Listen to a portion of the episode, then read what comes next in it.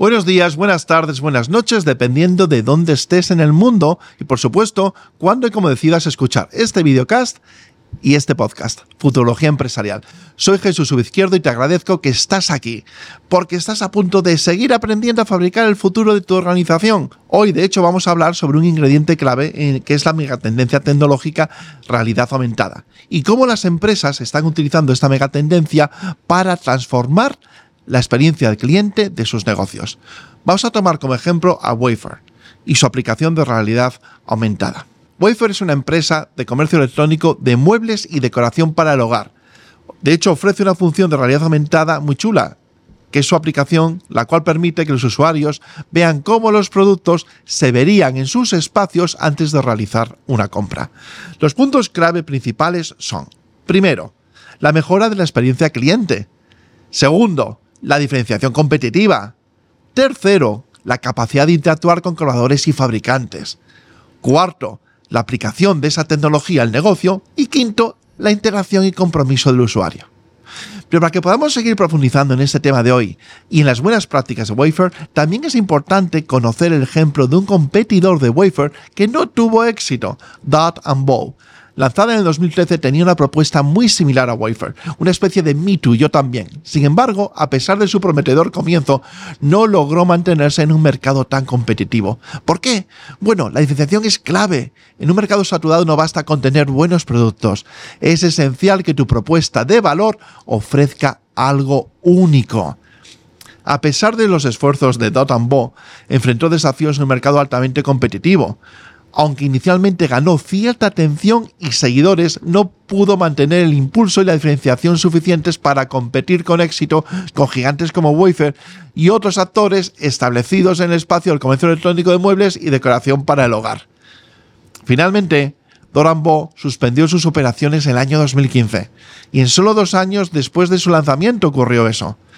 Las dificultades para construir una base de clientes sólida, diferenciarse en un mercado saturado incluyendo otras cosas, por supuesto, contribuyeron a su falta de éxito y a su eventual cierre. En cambio, Wafer, por otro lado, ha logrado mantener una presencia sólida en el mercado en línea de muebles y decoración para el hogar. Con esta perspectiva, veamos el caso de Wafer como una empresa que ha logrado destacar gracias a los cinco puntos clave que he mencionado antes, basados en la tendencia tecnológica y en este caso la realidad aumentada. ¿Qué consiguió? Mejora de la experiencia del cliente. La realidad aumentada elimina la incertidumbre. Los clientes pueden tomar decisiones informadas y sentirse muy seguros a realizar una compra. Proyectan cómo queda el mueble, donde lo quieren. Además, incorpora gamificación en el proceso de decisión de la compra. Segundo, diferenciación competitiva. En un mercado donde muchos ofrecen muebles de decoración, lo sabemos, Wafer se destaca al ofrecer una experiencia totalmente única, con ayuda de una aplicación que pocos competidores ofrecen. Tercero, capacidad con coladores y fabricantes. La realidad aumentada también permite a Wafer trabajar más estrechamente con los fabricantes, ofreciendo visualizaciones precisas de los productos y esto lo hace tremendamente eficientes en el manejo del inventario y muy precisos en conocer nuestros gustos, el gusto del cliente. Cuarto, la aplicación de la tecnología al negocio. No solo se trata de adoptar tecnologías y recordar eso por el simple hecho de hacerlo. Wafer ha integrado la realidad aumentada de manera que se alinea con su modelo de negocio y su estrategia, habilitando su estrategia centrada en el cliente. La tecnología va después, no antes. Y quinto, interacción y compromiso del usuario. La realidad aumentada no solo es funcional, sino que también es divertida. Los usuarios pasan más tiempo en la aplicación interactuando y comprometiéndose más con los productos, dejando rastros de sus preferencias que luego se traducen en eficiencias. En resumen, la realidad aumentada aplicada a un modelo de negocio es más que una simple herramienta tecnológica, recordad eso. Es una estrategia que cuando se implementa correctamente puede transformar la experiencia de nuestros clientes y ofrecer una ventaja competitiva en el mercado. Y eso nos lleva a aumentar tremendamente las eficiencias y la precisión en la operación del negocio. Y eso es otra gran ventaja competitiva.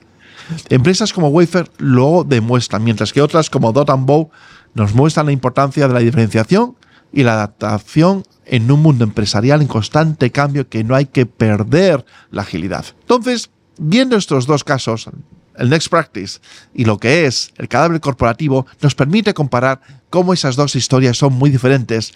Y cuidado, qué aprendizaje de Wafer puedo integrar independientemente de que sea una pequeña, mediana o gran empresa. O qué aprendizaje del cadáver corporativo tengo que vigilar para evitar que se replique mi cadena de valor. Aprender de ambos, el Next Practice y el cadáver corporativo. En nuestro siguiente episodio de esta tercera temporada, que espero verte, vamos a seguir viendo el ingrediente de megatendencias tecnológicas y esta vez en el uso del blockchain. ¡Wow! Fascinante, ¿verdad? Bueno, pues entonces aseguraos de que lo veis o de que lo oís.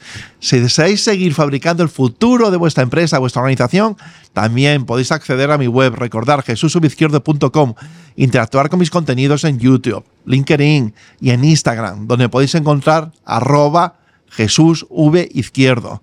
Gracias por acompañarme en este episodio de Futurología Empresarial.